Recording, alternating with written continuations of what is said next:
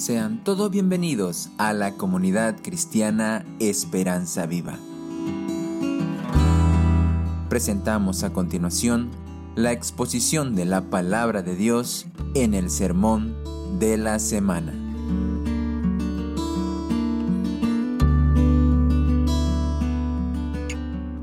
Bueno, vamos con el tema de hoy y quiero comenzar con algo que me hizo sonreír de las tantas cosas que le envían a uno en la por la internet, apareció un meme que lo voy a tratar de ampliar un poco. Está una pareja charlando y él le dice a ella, mi amor, eh, ¿vamos a la iglesia? Ella dice, yo creo que el Señor quiere que seamos sencillos como palomas prudentes, así que podemos contagiarnos, no hay que tentar al Señor, eh, creo que mejor nos quedamos, ¿no? Al rato le dice el esposo, mi amor, vi unas ofertas en la tienda, vamos de compra. Bueno, yo creo que hay que tener fe, ¿no es cierto? El Señor nos protege y nos cuida, vamos. y más o menos refleja el dilema en el cual estamos muchas veces. Y a veces nos preguntamos si lo que estamos diciendo es una excusa o como dice el tema de hoy, una razón legítima. La excusa, en la definición, es un argumento para justificar una falla, dice, una falta, o para demostrar que alguien no es culpable o responsable de algo.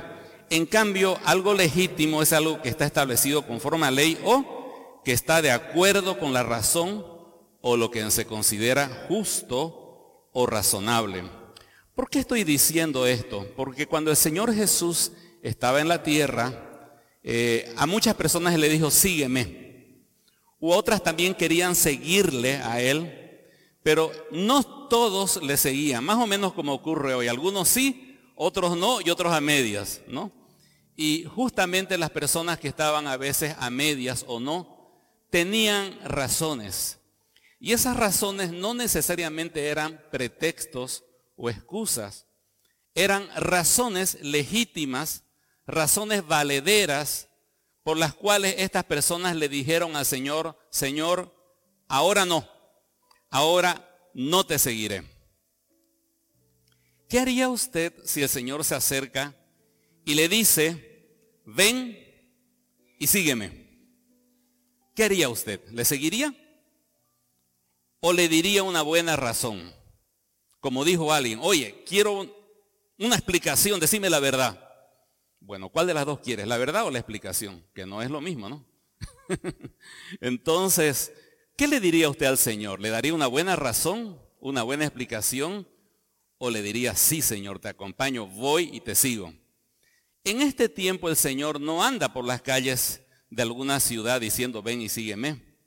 La manera en la cual Él nos dice, ven y sígueme es a través del llamado que hace el Espíritu Santo en nuestros corazones por supuesto que va con el llamado de la palabra del Señor a través de un mensaje, algo que leemos, algo que toca nuestras vidas. Y de igual manera tenemos que tomar la decisión de decirle si te sigo o no te sigo. Ahora quiero mostrar algo. Si yo dijera voy a seguir esa dirección donde está el florero, entonces todos mis pasos se dirigen hacia esa dirección. No puedo seguir a eso y a la vez seguir lo que está allá. Si no estaría ahí como en un bucle, no puedo moverme, pero seguir implica dirigir todos mis movimientos, mis acciones y mi atención hacia un punto. Y si yo digo que estoy siguiendo a Cristo, es que he convertido a Cristo en el centro de mi atención hacia el cual dirijo todo lo que soy, todo lo que hago y todo lo que tengo.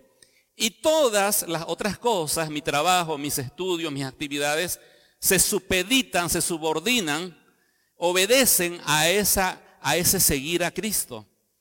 Pero si yo convierto, por ejemplo, mi trabajo en mi punto en el cual estoy siguiendo, o sea, yo estoy siguiendo una carrera profesional y estoy tratando de ser exitoso en ella, pues no voy a poder seguir a Cristo porque he convertido en mi trabajo o a mi trabajo o a mi profesión o a cualquier otra cosa en el punto que estoy siguiendo. De tal manera que la pregunta que podríamos hacernos es, ¿a qué o a quién estoy siguiendo? O sigo a Cristo y supedito todo lo demás a Él, o sigo alguna otra cosa y en ese caso tendré que decirle a Cristo, Señor, por el momento no todavía. Ahora, quiero presentarle hoy en esta mañana a tres personas que le dijeron de alguna manera no al Señor y no pusieron pretextos ni excusas, sino dieron razones legítimas para decirle no al Señor. Oramos. Amado Padre, gracias por esta mañana, por el tiempo tan especial que estamos teniendo. Y quisiéramos, Señor, pedirle de que su Espíritu Santo con total libertad toque nuestros corazones. A cada uno, a cada una, de acuerdo, Señor, a nuestra necesidad. Dedicamos, Señor, y consagramos este recinto y cada persona que haya entrado en él, Señor, para su gloria y para sus propósitos. Que quede fuera, Señor, toda interrupción, que quede fuera, Señor, toda actividad espiritual ajena, Señor, a sus propósitos, porque este lugar, Señor, es para su gloria y honra. Y particularmente en estos minutos deseamos que usted toque profundamente nuestros corazones. En el nombre del Señor Jesús. Amén. Quisiera por favor que abra su Biblia en el texto que vamos a analizar hoy, Lucas capítulo 9, versículo 57. Allí vamos a encontrar tres personas que se encontraron con el Señor Jesús. Y quizás a medida que vamos analizando cada una de ellas, puede ser que nos sintamos identificados con alguna de ellas o quizás con los tres, porque de alguna manera Dios tiene algo para cada uno en esta mañana. Dice así, yendo ellos, uno le dijo en el camino, Señor, te seguiré a donde quiera que vayas. Hasta aquí leemos. Y quiero citar lo que dice Mateo capítulo 8, 18. No lo abra, pero se lo cito. Dice, viéndose Jesús rodeado de mucha gente, mandó pasar al otro lado. Y vino, y aquí aclara Mateo algo que no dice Lucas, un escriba, un hombre de, de la religión y conocedor de las escrituras, y le dijo, maestro, te seguiré a donde quiera que vayas. Ahora, no era normal que un escriba se acercara con esa familiaridad al Señor y le dijera, Señor, te seguiré a donde quiera que vayas. De hecho, que la mayor parte de las veces que encontramos a los escribas y a los fariseos en la Biblia, en el Nuevo Testamento, los encontramos siempre haciendo oposición al ministerio del Señor Jesús. Entonces tenemos aquí que alguien que normalmente debería ser un opositor al Señor Jesús, que se alegra, que se acerca y de una sonrisa le dice, Señor, te seguiré a donde quiera que vayas. Este no era como Pedro, un rústico pescador, o como el celote que sacaba el cuchillo, como nos decía el pastor Freddy. Este era una persona realmente respetada, profesional, una persona conocida y alguien que conocía todo el Antiguo Testamento porque lo había estudiado. Entonces, este era un candidato perfecto para que siga al Señor. Y encima es humilde y le da aparentemente una promesa incondicional. Le dice, te seguiré a donde quiera que vayas. ¿Qué haríamos nosotros si entrara una persona con esas cualidades y dijera, quiero ser miembro de esta iglesia y hacer la voluntad de Dios en mi vida? Amén, le diríamos, ¿no? Entre y pase por bienvenido a casa y conviértase en diácono, anciano, pastor, lo que usted quiera, misionero, porque usted tiene llamado, tiene el conocimiento y el corazón. Pero la respuesta que le da el Señor es un poquito extraña. Le dice, el Señor lo mira y con amor le dice, las zorras tienen guarida, y le habla de los pajaritos, y las aves de los cielos nidos, mas el Hijo del Hombre no tiene dónde recostar su cabeza. ¿Por qué el Señor empieza a hablarle de zorras y pajaritos a este buen candidato para que sea su discípulo? Y le dice el Hijo del Hombre y habla en tercera persona refiriéndose a sí mismo porque Él era el Hijo del Hombre. Cuando Él dice la palabra Hijo del Hombre, cuando el Señor se identifica como el Hijo del Hombre, este escriba que conocía las escrituras automáticamente podía ir al libro de Daniel algo que él conocía, capítulo 7, versículo 13, donde hablaba quién sería el Hijo del Hombre. Y lo voy a leer. miraba yo en la visión de la noche y aquí en las nubes del cielo venía uno como un hijo de hombre que vino hasta el anciano de días y le hicieron acercarse a él. Y le fue dado dominio, gloria y reino para que todos los pueblos y naciones y lenguas le sirvieran. Su dominio es dominio eterno que nunca pasará y su reino no será destruido. Entonces, ¿quién era el Hijo del Hombre proféticamente hablando según Daniel? Aquel Señor que recibiría el dominio y el poder de todas las cosas y que tendría su control el mundo entero, los pueblos, las naciones y lenguas le servirían a este Hijo del Hombre. Pero por paradójico que parezca, el Señor le dice, mira, yo sé que tú sabes quién es el Hijo del Hombre, yo soy. Y me doy cuenta que te has dado cuenta porque me estás diciendo, te seguiré. Pero te quiero compartir algo. No sé dónde voy a dormir en esta noche. Porque no tengo un lugar que pueda llamar mi cuarto, ni tengo un mueble que pueda llamarle mi cama.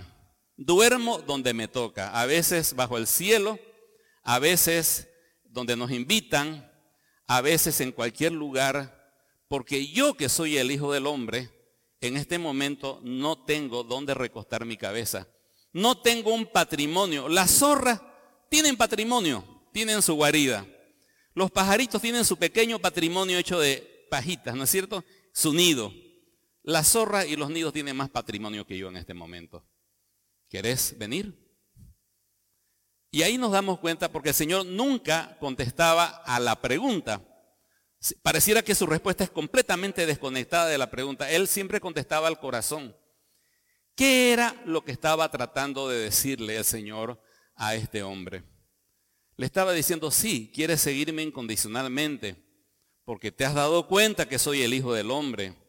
Y a lo mejor piensas, si sigo a este hombre que multiplica los panes, los peces, alimenta a las multitudes, hace milagros, levanta muertos y es el Hijo de Dios, seguramente en el futuro Él va a estar a cargo del mundo y este va a echar afuera a los romanos, se va a poner en el centro de la atención geopolítica de nuestro mundo y yo me aseguro un lugar allí. Si sigo a Jesús, paro de sufrir. Y esa era su mentalidad. El Señor le dice, ponte a pensar bien, porque el Señor nunca pudo llamar suyo a algo. Desde un momento Él fue completamente rechazado. Nació en un establo que no le correspondía, era prestado. Fue rechazado en cada una de las ciudades que vivió. Y por último fue crucificado y yació en una tumba que no era de Él. Entonces, difícilmente en ese momento el Señor podía darle lo que Él esperaba. A este le llamaremos las recompensas legítimas. ¿Era malo que las zorras tengan guarida y los pajaritos nido? No. Y, era, y es malo de que tengamos un cuarto en alquiler, aunque sea y una cama, aunque no sea muy lujosa, que digamos mi cama. Usted me diría, estamos hablando de lo básico. Eso es lo que todo ser humano debería tener, por lo menos un cuarto para dormir y su cama. Eso es sagrado, no se toca, aún jurídicamente hablando, la cama de una persona no se toca. Estamos hablando de recompensas legítimas. Tener una casa, sea en alquiler anticrético o propia, tener un vehículo, tener educación, tener una cuenta bancaria, tener acciones en una empresa, tener participación en un club este, reconocido en nuestra sociedad, tener este, inversiones afuera, son cosas legítimas, son cosas buenas. Los estudiantes están en la universidad porque desean eh, tener una vida más holgada, una vida profesional, y son cosas buenas. Nosotros le decimos a nuestro hijo, estudie una carrera. Pero el Señor le está diciendo algo importante a este señor escriba. Le dice, si tú vas a convertir en las recompensas legítimas, llamaremos una casa, un catre para dormir, en el punto central de tu vida, y quieres que yo te apoye para que tú puedas estar bien, estás equivocado. Seguirme a mí puede implicar en ciertos momentos renunciar a recompensas legítimas. Recompensas que son correctas, que están en tu derecho, que quizás te las mereces porque has trabajado. Pero si en cierto momento yo te digo, deja eso, tendrías que dejarlo. ¿Querrías hacer eso? Y por supuesto aquí queda una opción muy clara. O sigo a Cristo y las recompensas legítimas me acompañan y si me estorban, me deshago de ellas, o sigo a las recompensas, la casa, el auto, el trabajo, la cuenta bancaria y todo lo demás. Y Cristo llega a ser una especie de lámpara de Aladino que gira alrededor de mí, que cuando necesito, Señor, sáname, ayúdame, eh, levántame, provéeme, pero yo sigo a mis recompensas legítimas. Y ese es el centro de mi vida. Y confesamente lo digo, mi trabajo es sagrado. Mi cuenta bancaria es sagrada. Mis posesiones son sagradas. Mi profesión es sagrada. Eso no se toca, no se discute. Lo demás mm, va y viene, ¿no es cierto?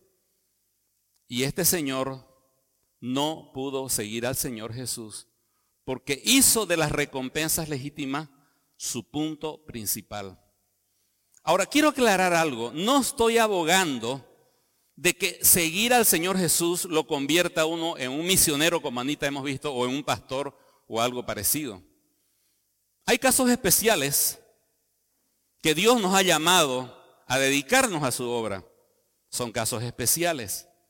Pero un noventa y tanto por ciento, para no entrar en detalles, Dios lo ha llamado en el lugar donde está, en el trabajo donde está, con la profesión que tiene, con los bienes, recursos que Dios les ha dado, para seguirle a Él. Pero estas personas han entendido que el centro de su vida es seguir a Cristo y todo lo demás se supedita y se subordina a seguir al Señor Jesús. Ahora quiero preguntarle, ¿en cuál de las dos posiciones está usted? ¿Ha convertido las recompensas legítimas en el centro de su vida?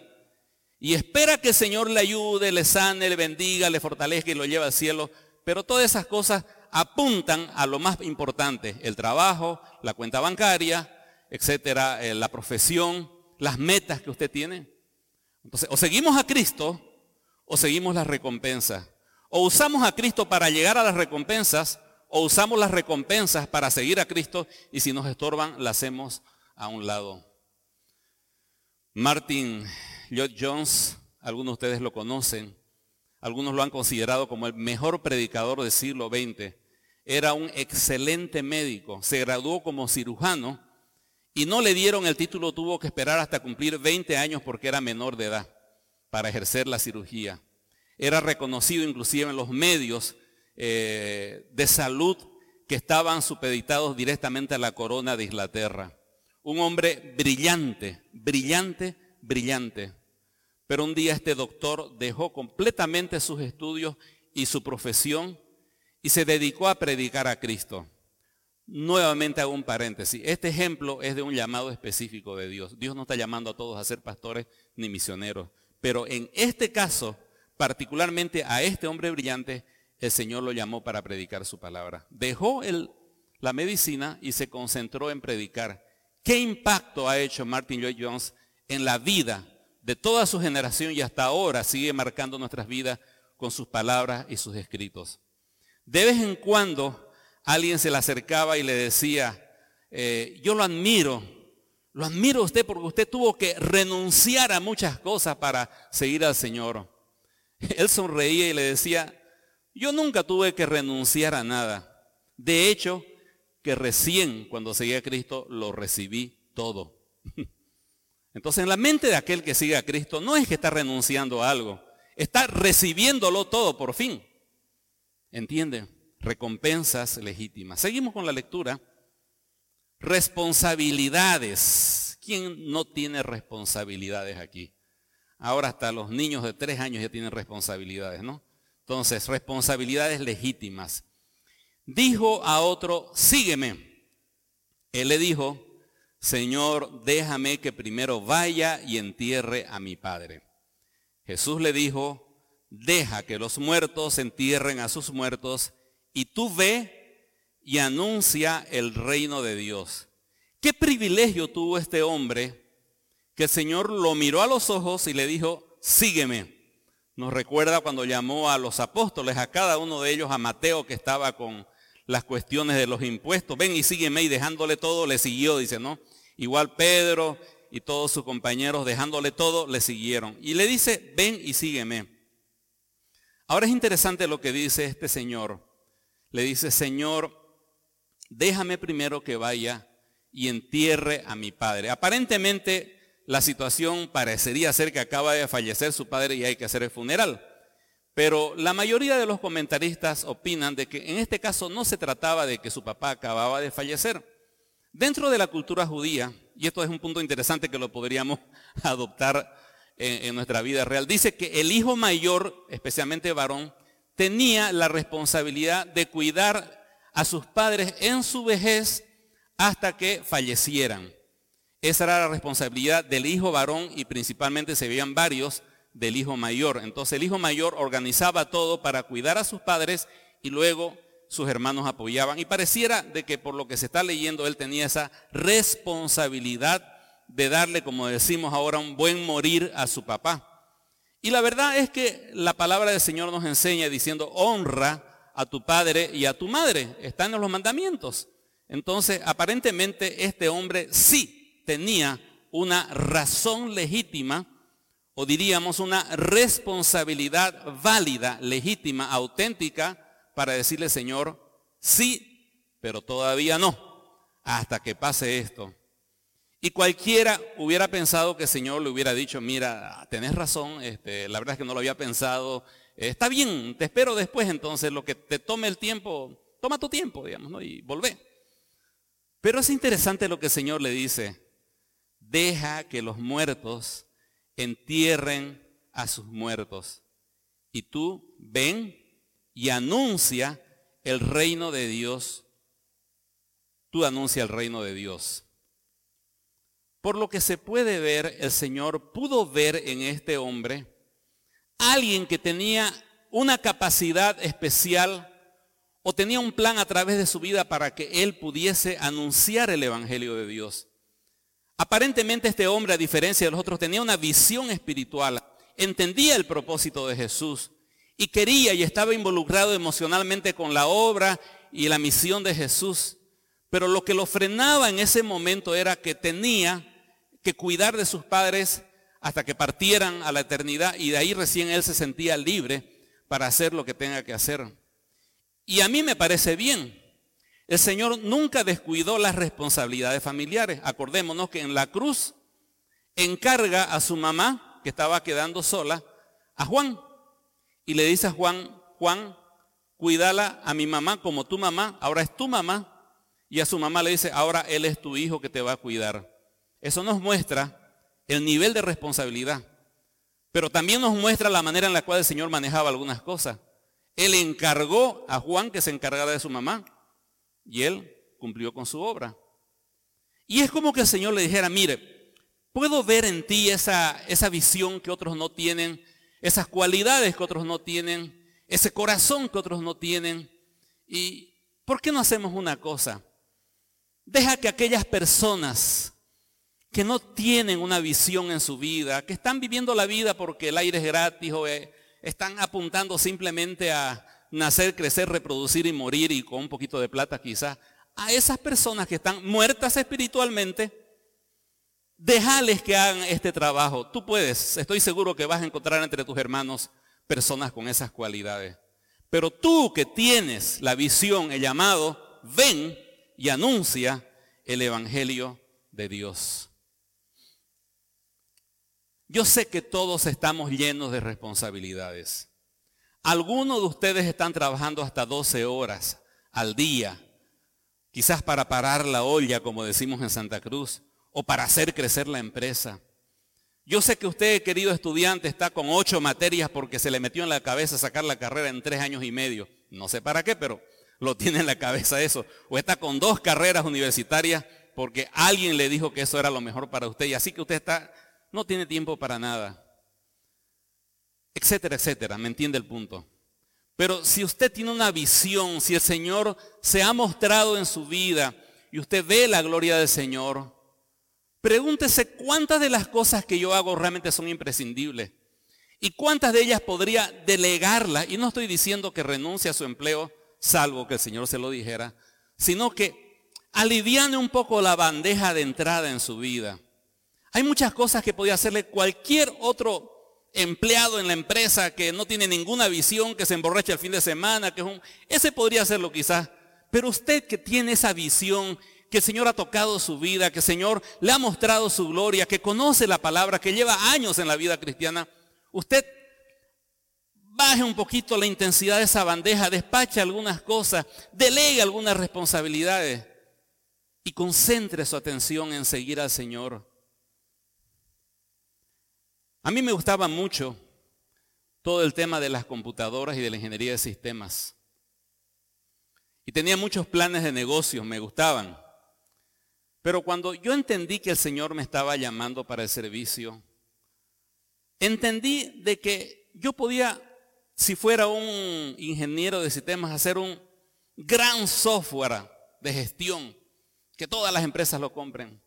Pero pasarían unos cuantos meses, quizás menos de un año, y un jovencito por ahí haría un mejor trabajo que yo y me reemplazaría.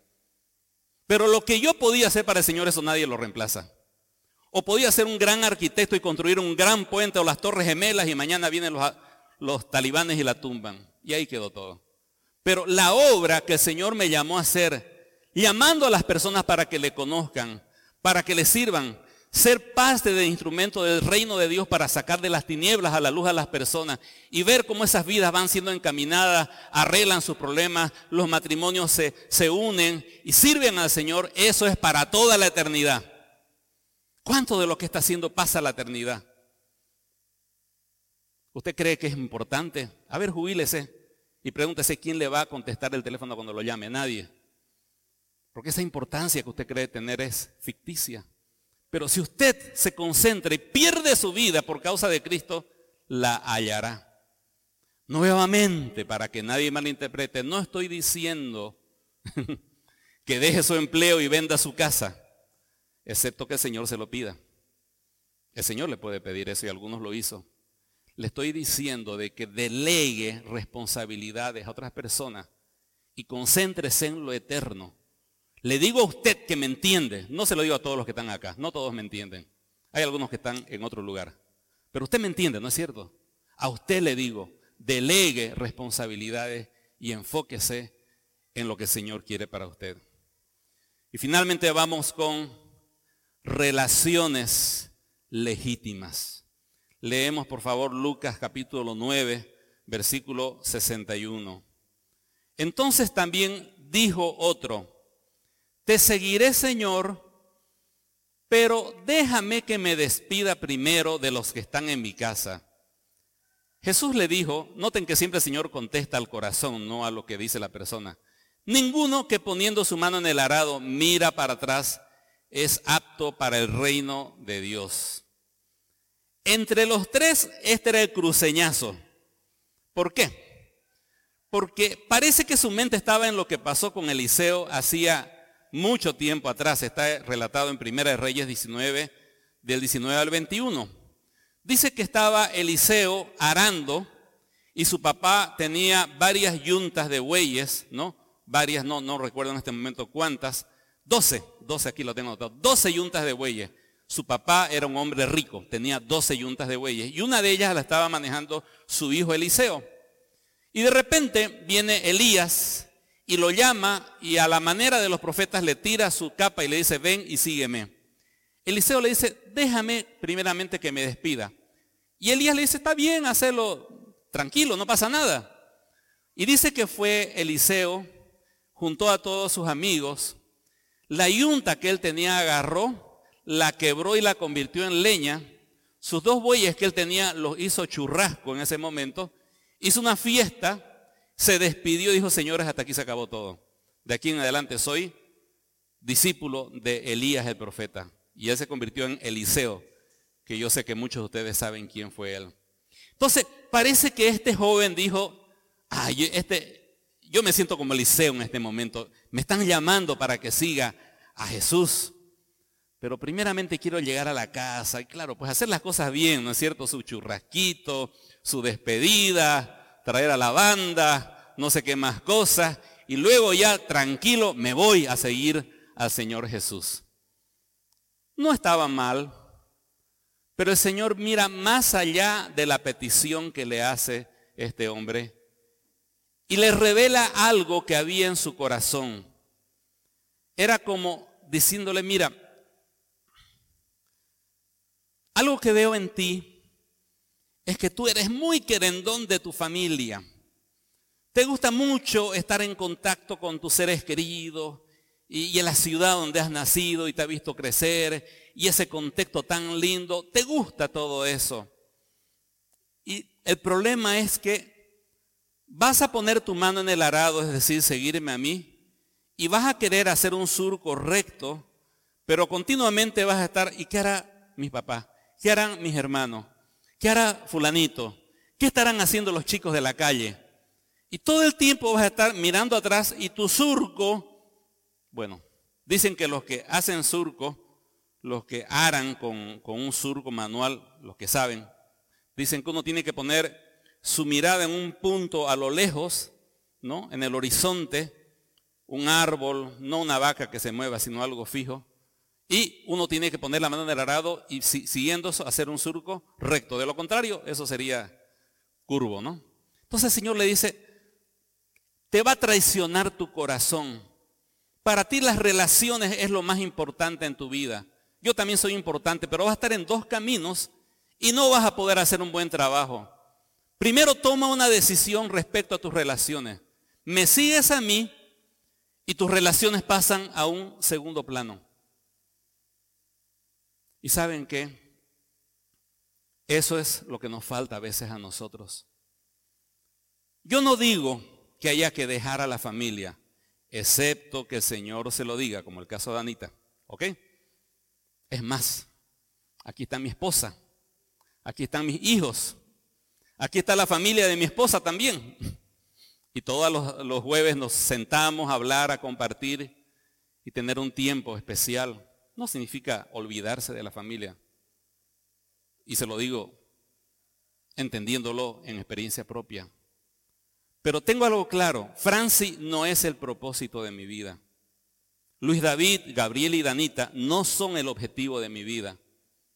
Mis padres, que hasta ahora los cuido, ya los cuido, no son el propósito de mi vida. Puse a Cristo como el punto inamovible en el horizonte Mientras el Señor me permite ser de bendición a mis amados seres queridos, mi esposa, mis hijos. Pero algo que descubrí se lo cuento.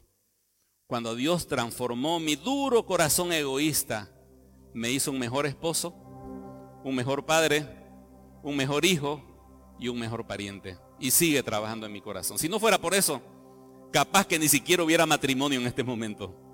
¿Entiende lo que le digo? Entonces cuando uno coloca al Señor en el centro de su vida y lo demás acompaña, Él se ocupa de que tu hogar sea lo que tenga que hacer, que tu paternidad sea lo que tenga que ser, que tu impacto en tu familia sea lo que tenga que hacer. Y verás los frutos y verás los cambios, porque Dios toma el control. Pero si estamos en dos caminos, ¿cuántos jóvenes hay que tenían un llamado brillante del Señor para ser quizás empresarios para el Señor, para ser este, profesionales para el Señor o para dedicarse en algún ministerio específicamente. Pero apareció alguien, alguien que enamoró su corazón y que no era la voluntad del Señor. Y ahí se apagaron y se quedaron en la mitad del camino. Podría contarle muchas historias. ¿Cuántos jóvenes y también mayores querían seguir al Señor? Pero pudo más la voz de la familia, la voz del barrio, la voz de los amigos, la voz de la frate. Pudo más. Y al final estaba en eso. No, Señor. Mejor me quedo en este ambiente a ver qué pasa. Y terminando, quede usted y quede mí. Algunos de nosotros quizás estamos con muchas buscando recompensas legítimas. Le hago una pregunta, ¿ha convertido el trabajo en el centro de su horizonte? ¿Sí? Aún cuando su familia le dice, mi amor, te necesitamos aquí en la casa. No, mi trabajo es mi trabajo. De aquí sale para la comida. Ha convertido sus su, su, recompensas legítimas. Y usted dice, lo hago por ellos, pero en el fondo lo hago también por mí, no porque me gusta. Y está bien que le guste porque Dios lo cableó de esa manera. El problema es que lo ha convertido en el centro de su atención hacia el cual usted está siguiendo. Y esto es tan peligroso y es tan delgada la línea que aún, se lo digo por experiencia, un pastor puede convertir su ministerio en el centro de su vida y dejar de seguir a Cristo por hacer el ministerio. Usted dice, ¿eso es posible? Se lo digo yo, es completamente posible. Uno puede estar haciendo un gran ministerio y el ministerio se convierte en el centro de su vida y que la iglesia y que las cosas que hay que hacer y que los proyectos y en algún momento dejó de seguir a Cristo por hacer el ministerio. Por otro lado, tiene demasiadas responsabilidades. ¿Quién se las puso? La vida, las necesidades. No, no, en serio, ¿quién se las puso? Tenemos que decir yo, yo me las puse. Y a lo mejor estamos usando esas responsabilidades para dar una buena explicación, pero no es del todo la verdad. En el fondo hay muchas cosas que podríamos delegar. En el fondo yo elegí trabajar horas extras. En el fondo yo elegí trabajar en otros proyectos aparte del que ya tenía. En el fondo porque me honraron y me nombraron presidente de que no sea qué asociación que va a la luna, yo soy presidente tengo que estar ahí todos los martes en la noche. Y nos vamos agarrando de compromisos por aquí por allá. ¿Cuántas de esas responsabilidades sencillamente pueden decir, se acabó? Ya no más. Quiero seguir al Señor. Comenzar trabajando en mi corazón, quizás no haciendo algo, sino que el Señor trabaje en mi vida, en mi hogar, en mi carácter, dentro de mi familia. Y quizás, como decimos en otros casos, son las relaciones las que están haciendo mucho peso y me están impidiendo realmente seguir al Señor.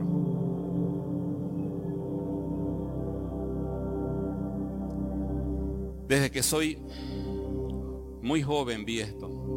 Aquí vemos algunos que nos conocemos más de 30 años, ¿no es cierto?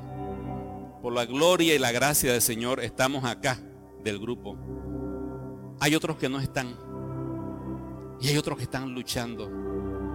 Me hice una pregunta. ¿Qué hace la diferencia entre que una persona siga al Señor y otras que están a medio en su vida espiritual? Y puede identificar algo Generalmente nos gusta negociar con el Señor. Nos gusta decirle, Señor, te seguiré, pero este punto. Primero terminaré esto. O si me ayudas a concluir en esto. O mi familia es lo más importante para mí. Entonces, algo que me he dado cuenta es que las personas que no avanzan en su vida espiritual siempre están negociando con Dios. Lo repito, las personas que no avanzan en su vida espiritual siempre están negociando con Dios. No hay una renuncia y una entrega total y completa. Siempre hay, Señor, te sigo, pero... Y ahí están.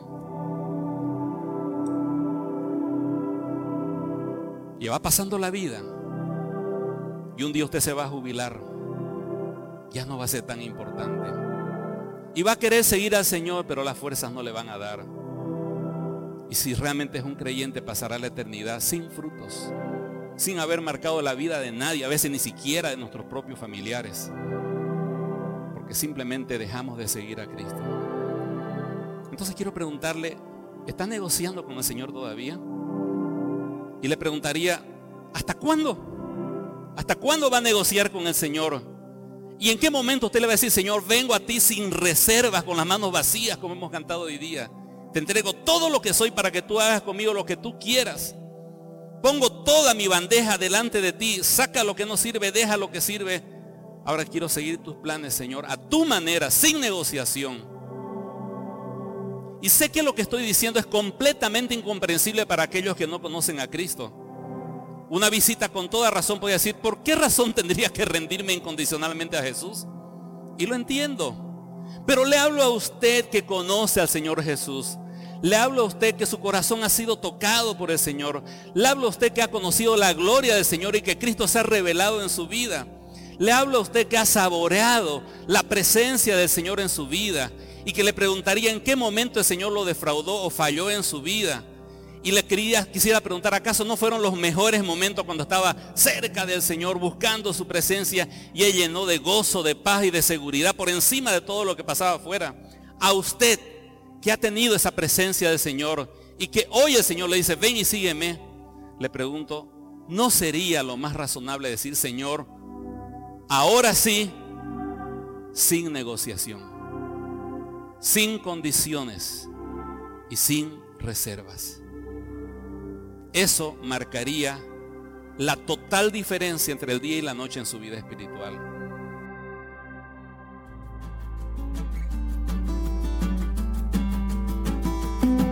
Si usted desea más información o comunicarse con nosotros, puede visitar nuestras redes sociales en Facebook, Instagram o YouTube con el nombre Comunidad Cristiana Esperanza Viva. Desde Santa Cruz, Bolivia. Gracias por escucharnos. Hasta la próxima.